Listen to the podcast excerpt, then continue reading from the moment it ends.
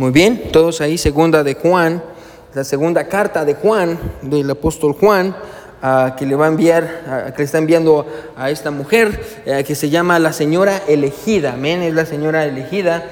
Ah, no sabemos cuál es su nombre, ah, pero sabemos que que Juan le escribe esta carta. Realmente no necesitamos saber el nombre de esta mujer. Amén. So, segunda de Juan es una carta muy pequeña, por eso sabemos que es a una mujer a la que está hablándole y no es a una iglesia, como muchos piensan, es a una mujer. So, a la palabra de Dios dice, sí quiero que me siga. Vamos a, voy a leer del versículo 1 al versículo 3 y todos juntos, hermanos, vamos a leer el versículo 4, porque ahí es donde nos vamos a quedar hoy. Amén. A la palabra de Dios dice así, el anciano, pues es Juan, a la señora elegida y a sus hijos a quienes yo amo en la verdad. Y no solo yo, sino también todos los que han conocido la verdad. A causa de la verdad que permanece en nosotros y estará para siempre en nosotros. Sea con vosotros gracia, misericordia y paz de Dios Padre y del Señor Jesucristo Hijo del Padre, en verdad y en amor. Espérenme antes de que leamos el versículo 4. Del versículo 1 al versículo 3, la semana pasada ya consideramos esos versículos y dijimos que la verdad que Juan quiere que aprendamos es esta, que lo que nos une, hermano, no es el amor, lo que nos une es la verdad. ¿Se recuerda qué es lo que dijimos? Eso nos une a los cristianos, nos une la verdad. Pero hoy vamos a ver el versículo 4 y vamos a tratar, vamos a quedarnos ahí y vamos a leerlo todos juntos a la cuenta de 3. 1, 2 y 3 dice, mucho me regocijé porque he hallado algunos de tus hijos andando en la verdad conforme al mandamiento que recibimos del Padre. Amén. me encanta ese pasaje y, mucho me alegré, mucho me, regocijé porque he hallado algunos de tus hijos andando en la verdad. Andando literalmente quiere decir caminando. Amén. Juan se encontró a los hijos de esta mujer que estaban caminando en la verdad. hoy quiero predicar, hermano, bajo el título, quiero que escuches muy simple el título, ahí lo miran ustedes en la pantalla, Caminando en la verdad, amén, caminando en la verdad. Y vamos a, vamos a pedirle a Dios, hermanos, que nos ayude a, caminar en la verdad. Usted no quiere caminar en una mentira, usted no quiere caminar en una mentira, amén. Y, vamos, a, vamos a, ver este pasaje que está muy bueno y vamos a ver algunas verdades ah, que nos van a ayudar. So, una vez más, caminando en la verdad. Vamos a orar. Mi buen Dios que estás en el cielo, te pedimos que tú bendigas el sermón, Señor, que bendigas este tiempo. Dios, gracias porque sin ti, mi Dios, no podemos hacer nada. Señor, ayúdanos, Padre, a poder hacer lo que tú quieres. Úsanos, mi Dios, para tu honra y tu gloria. Háblanos, Señor. Te pido por Sabrina, que está con los niños. Dios, que tú le des la sabiduría también para, poder enseñarles a, mi Dios, a las hermanas que están en la guardería también, mi Dios, gracias por que se toman el tiempo de cuidar a los bebés, Señor, y, gracias por mis hermanos que están aquí. Señor, te pido por todos aquellos, Señor, que están pasando por un tiempo difícil, personas en nuestra iglesia, Señor, y, pienso en la hermana Raquel, Dios, que estés con ella, ah, pienso también en Cali, Señor, y hermana Virginia, hermana Marianita, Señor, te pido por nuestra iglesia que tú nos sigas bendiciendo mientras seguimos caminando, mi Dios, en la verdad. En el nombre de Jesús oramos. Amén y amén. Muy bien, hermanos, pueden sentarse. Gracias por venir, hermanos. Gracias, gracias por venir a caminando en la verdad. Amén, caminando en la verdad. Caminando en la verdad.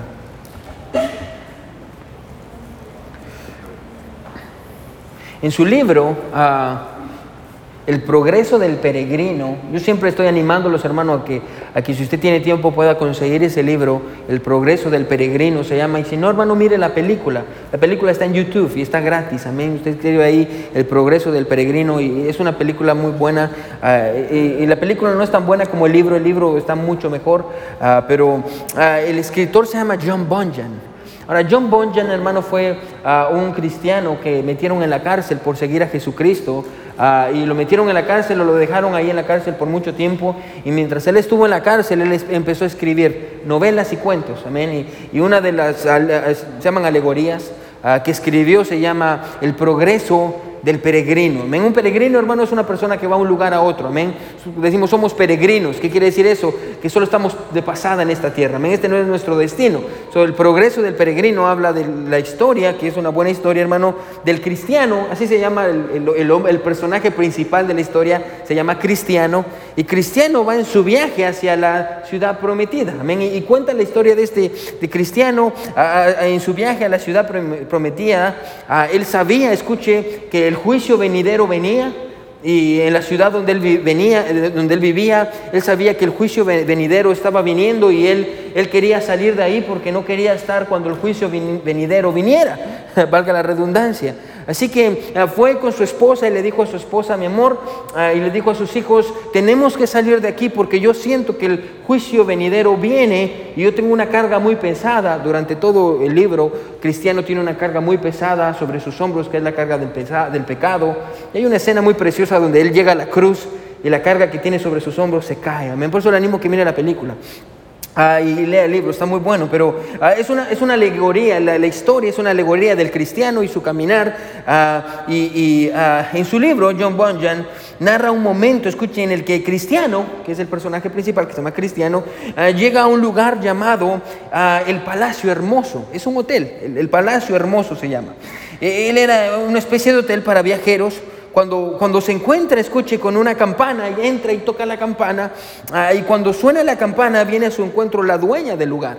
La dueña del lugar se llama discreción. Viene discreción y, lo invitó a pasar adentro y, y, cuando está adentro le presenta a sus hermanas. Las hermanas de discreción son prudencia, piedad y caridad. Y antes de que lo invitaran a cenar, e, e, ellas le hacen preguntas a Cristiano. Y la piedad estaba interesada en su conversión. La piedad, ah, prudencia estaba interesada en su progreso y caridad estaba interesada en su familia. ¿Qué fue lo que lo movió a ser un peregrino? Le dijo, ah, ah, ¿qué fue lo que lo movió a ser un peregrino? Era la preocupación de la piedad. ¿Qué fue lo que aprendió en la cruz? ¿Quién lo ha ayudado a llegar hasta aquí? Le preguntó la, la, piedad a Cristiano. Por el otro lado, Prudencia le preguntó cómo se, cómo se sentía sobre su vida pasada. Hay cosas en su vida que lo atan al pasado. ¿Por qué quiere llegar a la ciudad celestial? Mientras que la caridad, a la tercera hermana, recuérdense, lo vio y le dijo, yo creo que una de las preguntas más difíciles, él ya iba en su viaje hacia la ciudad celestial, la caridad lo vio y le dijo, ¿tienes familia? Y él respondió, Cristiano respondió, sí, sí tengo familia. La segunda pregunta lo, lo lastimó aún más porque le dijo, ¿por qué no has traído a tu esposa y a tus hijos contigo? Él no supo qué decirle. Y de último, la, caridad le preguntó, ¿ha sido acaso un obstáculo ah, para ellos? Ahora, hermano, yo creo que es una historia, amén, es una historia muy bonita, como le digo, usted puede leerla, es muy interesante, pero ah, yo creo que nos ilustra una gran verdad. Y, creo que la pregunta que le hizo Caridad a Cristiano en el progreso del peregrino nos muestra una realidad de nosotros muchas veces. Creo que me siga, ¿sí? Y es que muchos de nosotros, hermano, muchos, muchos cristianos, ponga atención, están, están dispuestos a avanzar ah, en su camino cristiano, están dispuestos a avanzar en su fe, ah, pero en el proceso, escuche, se han olvidado de llevarse consigo a sus hijos, a su esposa y a su familia. Amén. Ah, es una gran realidad. Personas, hermanos cristianos, ah, caminan y quieren avanzar en su fe y quieren orar ah, y leer la palabra de Dios y quieren buscar a Dios y buscar consejo y están avanzando en su fe. Amén. Y tienen el deseo en su corazón y dicen, yo quiero ser un buen cristiano, yo quiero ser una buena cristiana, yo quiero ser una persona que honra a Dios, que ama a Dios, pero se les ha olvidado llevarse al resto de su familia. Y no solo puede ser aplicado a los papás, puede ser aplicado también a los hijos. Amén. Tal vez usted tiene sus papás y usted quiere que usted está avanzando en su fe, pero se le ha olvidado su familia. Ah, hermano, este, escuche, este no fue, este es el caso de muchas personas que yo conozco que van a la iglesia, que sirven a Dios, que se involucran ah, y están eh, en las primeras filas, pero se han olvidado de su familia y se han olvidado ah, de, los más pequeños de su casa y les gusta decir que conocen mucho de la Biblia en frente de los hermanos, pero en su casa no se atreven ni siquiera a abrir la palabra de Dios con sus hijos. Amén. dice que son personas de oración, pero no se recuerdan cuándo fue la última vez que entraron al cuarto de su hijo a decirle, mi hijo, yo quiero orar por usted. Amén. O, mi hija, o yo quiero orar por usted. I want to pray for you. Y se sentaron y oraron por ella. Y, no se recuerdan cuándo fue eso. A, propósito, hermano, si usted no hace eso, hermano, yo le animo a que usted se tome el tiempo de sentarse con cada uno de sus hijos, aunque le tome media hora o una hora en el caso del hermano Homero, amén, ah, para sentarse con todos y decirle, ok, yo quiero orar por usted, amén, yo quiero orar por usted, y ¿cómo está mi hijo? ¿Qué le pasó? ¿Cómo le fue hoy? Amén. Ayer estábamos hablando con el hermano Homero, ahí tuvimos un maravilloso tiempo porque fuimos a, a visitar a y estamos, mientras estamos haciendo las visitas, estamos hablando acerca de cosas y, cosas que hablan los hombres, como el hermano Mero y yo, amén. Ah, y, estábamos hablando acerca de, de, lo que Jesús hizo por nosotros y cómo ah, ah, para que Él pudiera acercarse a nosotros, él, él, él, vino y Él se hizo hombre para poder entendernos. Y Él vivió lo que nosotros vivimos y pasó lo que nosotros hemos pasado para que Él pudiera decirnos, yo he estado donde usted está. Yo puedo entenderlo. Usted está triste, yo también estuve triste. Usted perdió a alguien querido, yo también perdí a alguien querido. Usted está llorando, yo también lloré. Le duele esto, a mí también me dolió. Usted fue tentado, a mí también me tentó Satanás. Jesús vino a este mundo, hermano, eh, y pasó por lo mismo, ah, por lo que nosotros ah, pasamos, para entendernos. Y a veces como padres, escuche, no nos queremos poner al mismo nivel de nuestros hijos para entender ah, lo que está pasando en sus vidas. Amén. A veces ah, desde una perspectiva, ah, desde arriba los miramos y decimos, usted tiene que ser así, usted no tiene que ser así, a usted le falta esto. Y se nos ha olvidado, hermano, entrar al mundo de nuestros hijos y pensar, ¿cómo se siente? ¿Por qué está pasando? Se nos olvida, hermano, llevar a nuestros hijos con nosotros. A veces solo los dejamos. Ahora, este no, este no es el caso de, la mujer a la que Juan le está escribiendo. Este para nada es el caso de la señora elegida a la cual Juan le está escribiendo. Ahora, recordemos, hermano, escuche, si usted no ha estado aquí en, la lección, en, en los sermones pasados, recordemos que la razón por la que Juan está escribiendo esta carta es porque e, esta mujer había dejado entrar a un falso maestro a su casa. Había dejado entrar una mentira a su casa. Entonces Juan le escribe esta carta. Juan es el último de los apóstoles que está vivo. Amén, ya está muy anciano. De hecho, se identifica como un anciano. Ah, ah, él ya está muy anciano, está a punto de morir. Está ah, en la ciudad de Éfeso. Y desde ahí le escribe una carta a esta señora y a su familia para animarlos a que caminen en la verdad. Porque ellos han dejado entrar una mentira a su vida. Y, hermano, muchas veces nosotros dejamos entrar mentiras. Amén. Hay falsas cosas que creemos y, no voy a tratar con eso porque hemos tratado con eso las semanas pasadas, ah, pero esa es, la razón por la que le escribe, ah, para que ah, él pueda caminar, escuche, para que su familia pueda caminar en la verdad. Ahora, Juan conocía a esta familia. Por alguna razón Juan ah, los había conocido antes, había conocido a esta mujer. No, nos dice si esta mujer tenía un esposo. Lo más probable es que sea una mujer viuda, no, no sabemos. Pero sí sabemos que tenía hijos, porque Juan menciona a sus hijos. Y, Juan conocía a esta familia, la conocía desde tiempo atrás. Y es evidente, como le digo, porque la conocía por cómo se dirige a ellos en el pasaje. Ahora no sabemos, escucha hermano, a dónde, ni sabemos cómo fue que los conoció, pero los conocía. Y en el pasaje, escuche, encontramos que eh, la Biblia dice que Juan se encuentra con los hijos de esta mujer. Se encuentra con, los hijos de esta mujer. Una vez más le digo, no sabemos ah, cómo fue que los encontró, no sabemos tampoco dónde los encontró. A lo más probable, escuche, es que los haya encontrado en Éfeso, porque Juan es pastor en Éfeso, ah, y, los encontró. Los encontró y, y la Biblia dice algo muy interesante, que cuando encuentra, que cuando Juan encuentra a los hijos de esta mujer, algo sobresale en ellos. Hay algo especial en ellos. Mire una vez más que dice el versículo 4. ¿Sí está conmigo? Amén. Amén. Muy bien. Mire lo que dice el versículo 4. Dice, mucho me regocijé porque he hallado algunos de tus hijos andando en la verdad. Quiero que paremos ahí. Bueno, cuando Juan se encontró con estos jóvenes o adultos o lo que fueran, lo primero que notó, escuche, es que ellos estaban caminando en la verdad. Ellos estaban caminando en la verdad y, no quiero tratar con esto mucho, pero quiero decir algo bien interesante. Cuando Juan encuentra que estos jóvenes o estas personas o los hijos de esta señora están caminando en la verdad, eso le provoca alegría. Él se emociona, está contento de ver que los hijos de esta mujer están andando en la verdad. Ahora, bueno, a propósito, déjeme decirle algo bien rápido, ¿sí? Bueno, la mayor alegría que nuestra iglesia debería de tener, hermano, ponga atención, no es cuando alguien se gana la lotería. ¿Sí me está diciendo? O cuando alguien agarró el trabajo de sus sueños.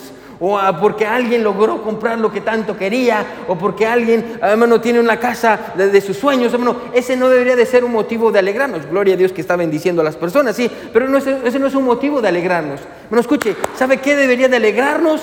El ver que nuestros jóvenes están tomando buenas decisiones. Amén. El ver que nuestros jóvenes quieren servir a Dios el ver que nuestros jóvenes están, ah, tienen un corazón para Él, saber que, escuche, están siguiendo el camino de Dios. Bueno, yo, yo le doy gracias a Dios, por ejemplo, por Denise, amén, no es por ponerla en alto, ah, pero me encanta cuando vino hace, creo que fue hace como no sé cuántos meses, vino y me dijo, pastor, ah, yo, yo, quería ser, ¿cómo le puede ser? Estilista de pelo, estilista de pelo, y de hecho para eso estudió, yo quería hacer esto y, tiene una pasión por eso, amén, y sabe cortar el pelo y todo. Y yo, yo quería hacer eso, pastor, pero yo creo que Dios quiere que yo sea maestra. Entonces yo voy a ir a este colegio bíblico, bueno, a, este, esta universidad cristiana, para estudiar para eso. Y eso es lo que está haciendo. Bueno, y, cuando tiene dudas o algo así me escribe. Bueno, y eso me hace feliz. Bueno, gloria a Dios que nuestros jóvenes quieren servir a Dios. Gloria a Dios que nuestros jóvenes están en la iglesia, que no están en otro lugar. Bueno, eso nos debería de llenar a todos de alegría. Deberíamos de gozarnos cuando los jóvenes de nuestra iglesia caminan en la verdad. Y tal vez usted se pregunta, pastor, ¿qué es caminar en la verdad? Bueno, ah, caminar en la verdad, si está escribiendo, escriba esto. Caminar en la verdad es cuando su vida es un reflejo de Dios. ¿Se recuerdan? Lo tratamos en el primer sermón. Caminar en la verdad es cuando su vida es un reflejo de Dios. ¿Sí? Cuando la gente lo ve y dice, hay algo especial en este hombre, hay algo especial en esta mujer, Dios está con él, Dios está con ella, eso es caminar en la verdad. Y es por eso que Juan estaba feliz, porque cuando los encontró, escuche, notó una cosa en cuanto a los hijos de esta señora elegida, y es que ellos estaban caminando en la verdad, lo cual me dice una verdad muy interesante, quiero que escuche, ¿sí?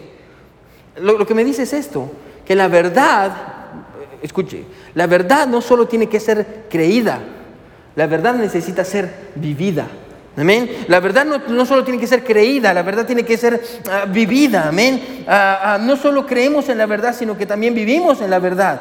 E, es lo que dice, ellos estaban caminando en la verdad, ellos estaban viviendo la verdad. No solo conocían la verdad, ellos vivían la verdad.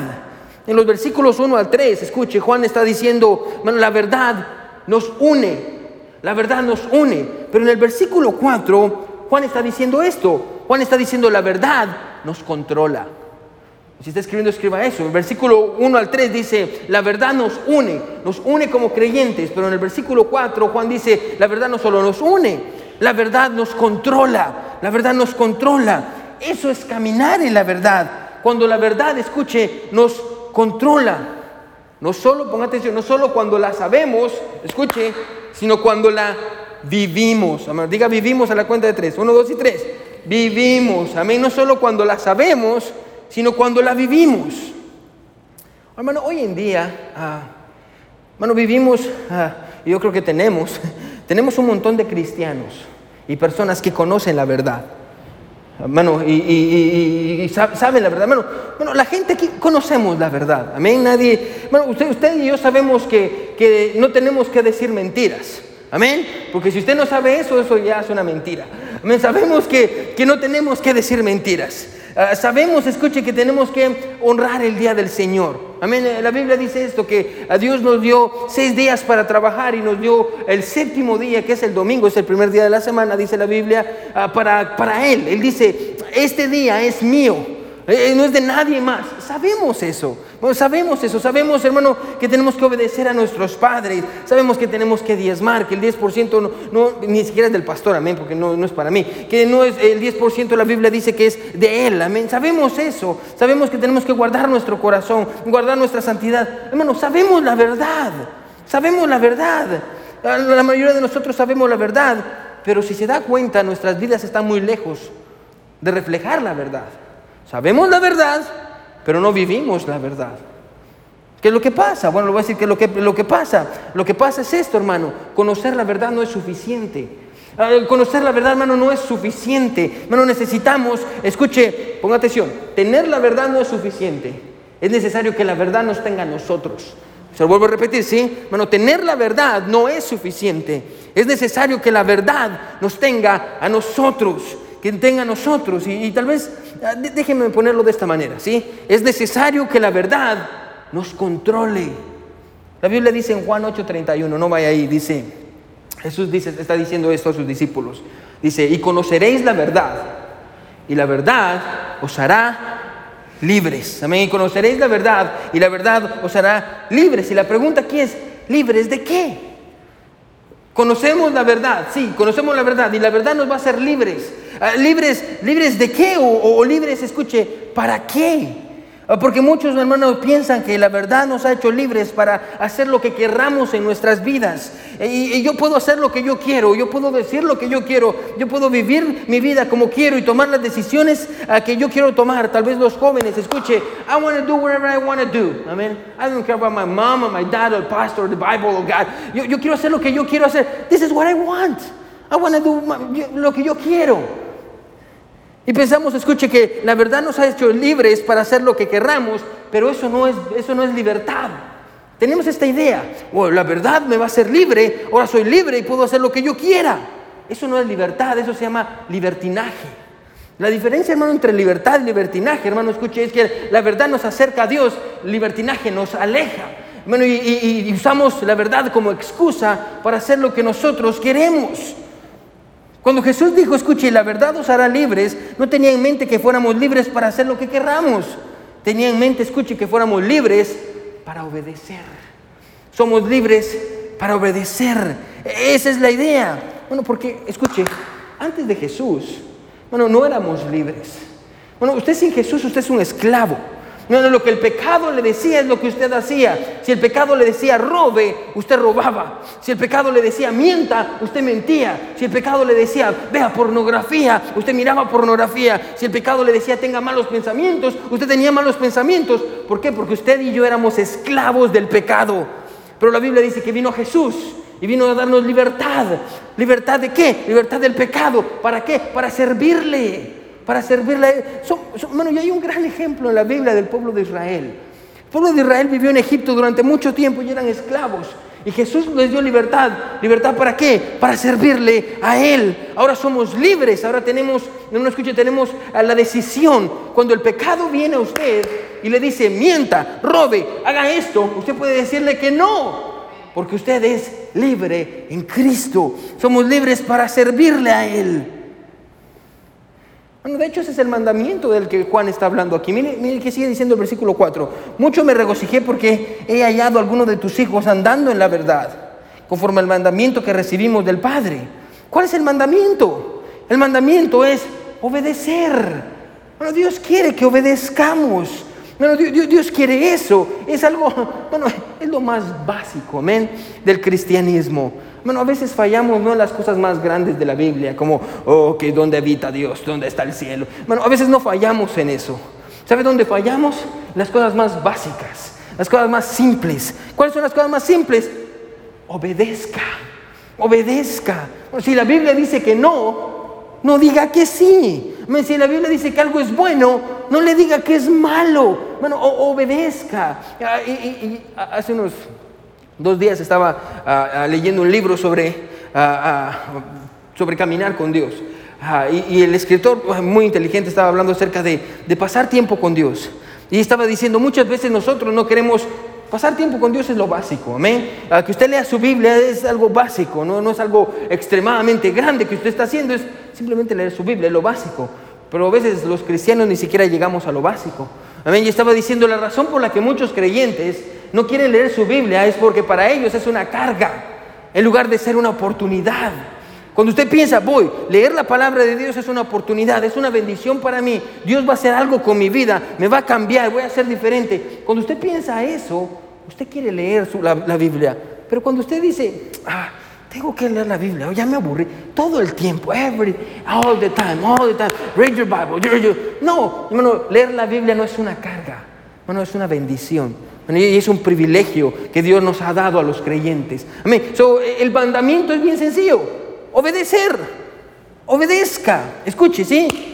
Cuando usted está siendo controlado por la verdad, si está escribiendo esto, cuando usted está siendo controlado por la verdad, usted va a obedecer. Es lo que Juan está diciendo. Cuando usted está siendo controlado por la verdad, usted va a obedecer y no va a ser difícil. Cuando usted está controlado por la verdad, usted obedece. Ahora pensemos, hmm, pastor, ¿por qué yo no puedo obedecer?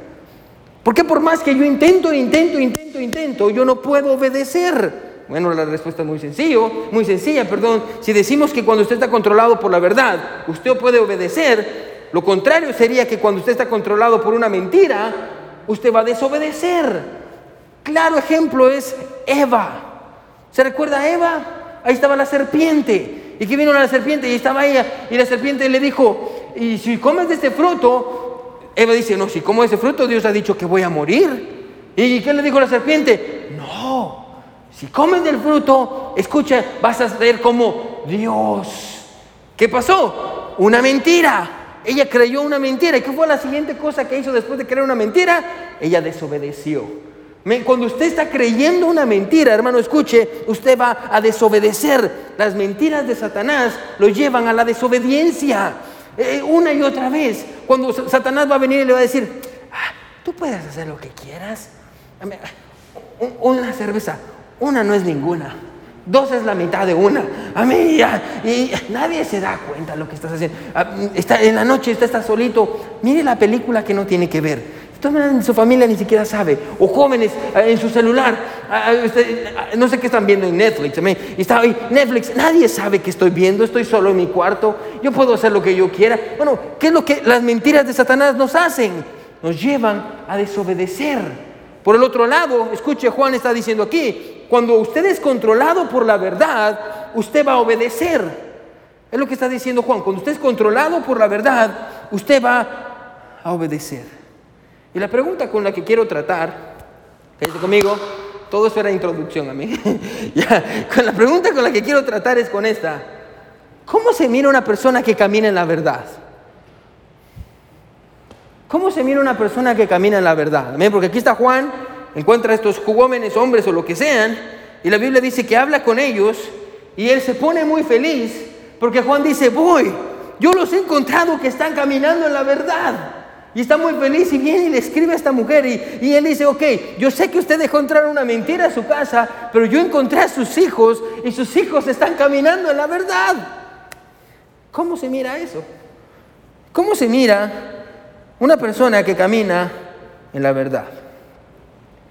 Bueno, hay dos indicadores que el pasaje nos da. Dos indicadores que nos da de una manera indirecta, que nos ayudan a entender, escuche, cómo se mira una persona que camina en la verdad. Ahora, antes de que le dé estos dos indicadores, déjeme decirle esto. Recuerda, hermano, que Juan está escribiendo desde Éfeso en la ciudad de Éfeso, ¿sí? Eh, la iglesia en Éfeso tuvo varios pastores, amén. Y el último de ellos fue Juan, amén. En Éfeso mataron a Timoteo, Timoteo también era pastor en Éfeso y ahí lo mataron. Y Pablo fue pastor en, Éfeso, Éfeso tuvo los más grandes pastores, amén, que, han habido. Y, el último era el apóstol Juan, Juan era, era pastor ahí, ah, escuche, y, y lo más probable, escuche, es que se haya encontrado a los hijos de esta mujer en Éfeso. Ahora, no sabemos qué estaban haciendo estos, estas personas en Éfeso, pero se los encontró en Éfeso y en Éfeso vio que estaban caminando en la verdad. Ahora, este es el primer indicador. Si está escribiendo, escriba esto, grábeselo, ¿sí? Lo primero que quiero que note, escuche, es que cuando ellos se fueron de viaje, ponga atención, cuando ellos se fueron de viaje, ellos no dejaron la verdad que sus papás le habían enseñado en casa. Ellos se llevaron la verdad con ellos. Es lo primero que quiero que notes. ¿sí? Ellos no dejaron la verdad en casa. Ellos se llevaron la verdad con ellos. No, se la llevaron, no, la dejaron en casa. Escuche, ellos se la llevaron consigo. Amén. No, cabe duda, escuche, hermana, eh, eh, que la mamá, no sé si el papá estaba vivo para ese tiempo, pero al menos sabemos que sí tenían mamá, pero esta mamá los había educado bien. Y me, y me viene a la mente este versículo en Proverbios que dice esto: escuche, instruye al niño en su camino y aun cuando fuere viejo, no se apartará de él. Amén. Ah, es una gran verdad. Escuche, ah, papá, cuando usted se toma el tiempo de tomar a sus hijos y enseñarles y decirles, aunque se cansen, aunque se aburren, aunque le digan, oh, mom, come on, mom, come on, dad, y otra vez lo mismo, hermano, siga insistiendo, sí, siga insistiendo, porque cuando usted los instruye en el camino, cuando son viejos, no se van a apartar de él como en el caso de estos jóvenes o de estas personas. Bueno, escuche, ellos no dejaron a su fe en su casa.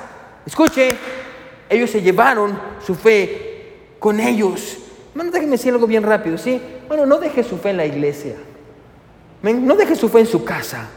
Porque yo sé que tal vez usted viene a la iglesia y usted canta los himnos y canta con nosotros y, gloria a Dios aquí y, así está aquí con todos y, y, amén, gloria a Dios, aleluya, pero en su trabajo la gente ni siquiera sabe que usted es cristiano. Bueno, no deje, no deje su fe en su casa, no, no, no deje su fe en la iglesia, hermano. Cuando usted deja la verdad en la iglesia o la deja en su casa, ¿sabe cómo se llama eso? Hay una palabra para eso. Se llama hipocresía. Hipocresía. Una persona hipócrita, la palabra hipócrita Ah, viene eh, del griego que quiere decir doble cara, amén, y tiene que ver con los actores en el tiempo ah, antiguo en Grecia, amén, ah, que, usaban una máscara y, que eran una persona afuera y cuando estaban actuando eran otra persona. Eso es cuando usted dice una persona es hipócrita, le está diciendo tiene dos caras. Eso se llama hipocresía. Cuando escuche usted es una cosa en la iglesia y es otra cosa afuera en su casa, bueno, usted está dejando su fe aquí y no se la lleva a su casa. No, no, y yo conozco personas, y ustedes conocen personas, que usted le pregunta a su esposa, ¿cómo es su, cómo es su esposo en la casa? Ah, pastor, él no es nada de lo que es en la iglesia. En la casa todo el tiempo está enojado. En la casa le grita a todo el mundo. En la casa no tiene control. Y en la casa está peleando con nuestros hijos y, diciendo malas palabras. En la casa no lo soporto, pastor. ¿Y cómo es en la iglesia? En la iglesia es un hombre de Dios. Eh, ¿Cómo es ella? O en la iglesia le dice a todos, hermana, que el Señor le bendiga. Cuídese mucho, pero cuando está allá en casa mira cosas que no tiene que ver y hace cosas que no tiene que hacer. Bueno, eso se llama hipocresía. Bueno, aprenda a hacer lo que ustedes aquí, séalo en su casa, séalo en su trabajo. Bueno, el, consejo es este, escuche, ¿cómo se mira una persona que camina en la verdad? Es una persona que no deja su fe en la iglesia. Es una, una persona que no deja su fe, escuche, en su casa toma su fe y la lleva consigo. Sí, es la primera cosa, encontramos eso, que, estos jóvenes llevaron su fe, no dejaron la fe en casa, se la llevaron. La segunda cosa, hermano, y con esto vamos a terminar, la segunda cosa que quiero que note, escuche, es que ellos, ponga atención, me encanta, ellos no se adaptaron a la verdad al lugar donde fueron. Se vuelvo repetir, ellos no se adaptaron a la verdad del lugar al que fueron no se adaptaron a la verdad del lugar al que fueron. Recuérdese, ellos están visitando Juan probablemente, o Juan se los encontró en Éfeso. Ahora, hermano, yo no sé si usted sabe qué o qué había en la ciudad de Éfeso. Ahora, Éfeso, hermano, era una ciudad pagana. Si usted quiere más o menos tener una idea, era como Las Vegas, amén, ah, de Sin City, amén. Y ustedes van a saber cómo ya, ya la ciudad de Las Vegas, la ciudad del pecado, amén Ah, y que realmente, hermano, es la ciudad del pecado. Ah, y, más o menos era así. En Éfeso, hermano, un, meteorito cayó en ese tiempo y ellos fueron a ese lugar donde cayó el meteorito y construyeron un templo. ellos creyeron que el templo, la, roca que cayó era, ah, era la diosa Artemisa y la diosa del amor. Y ellos construyeron un templo en honor a la diosa Artemis, la diosa del amor. Y adentro del templo habían mil prostitutas que servían como sacerdotisas. ¿Se puede imaginar la depravación que había en ese lugar? De hecho, ese templo, hermano, ah, era una de las siete maravillas del mundo antiguo. Personas de todo el mundo iban a visitar este lugar. Bueno, e, e, Éfeso era una ciudad que estaba completamente destruida por el pecado, acabada. Y cuando Juan escucha y encuentra a los hijos de esta señora, bueno, no los encuentra adorando a la diosa Artemisa, los encuentra caminando en la verdad en medio de una cultura que está llena de pecado. Bueno, ellos cuando fueron a un lugar no dejaron que la cultura de ese lugar cambiara lo que ellos creían. No, quiero que me siga así. Usted no puede ser controlado por la cultura en la que vivimos y al mismo tiempo ser controlado por la verdad. No se puede. Eh, escúcheme, no, no, simplemente no, no se puede. ¿Por qué? Porque ambas son contrarias. Bueno, ponga atención, ¿sí? Si no me he escuchado nada, escuche esto. Bueno, el mundo en el que vivimos no lo va a animar a servir a Dios. El mundo en el que vivimos no lo va a animar a vivir una vida santa. El mundo en el que vivimos, hermano, no le va a decir vaya a la iglesia. El mundo en el que vivimos no le va a decir sea un buen esposo. El mundo en el que vivimos no le va a decir una buena, sea una buena esposa. No le va a enseñar cómo educar a sus hijos. Hermano, e, el mundo en el que vivimos le va a enseñar todo lo contrario. E, es lo que, hermano, usted no, cuando va manejando no encuentra letreros que dicen sirva a Dios, honre a Dios con su vida. No, es todo lo contrario. Jesús dijo esto, no vaya ahí en Juan 15, 18, Jesús dijo esto y me encanta. Dice, si el mundo os aborrece, sabed que a mí me ha aborrecido antes que a vosotros. Escuche, si fuerais del mundo, el mundo amaría lo suyo, pero, no, pero porque soy, no soy del mundo, antes yo os elegí del mundo, por eso el mundo os aborrece.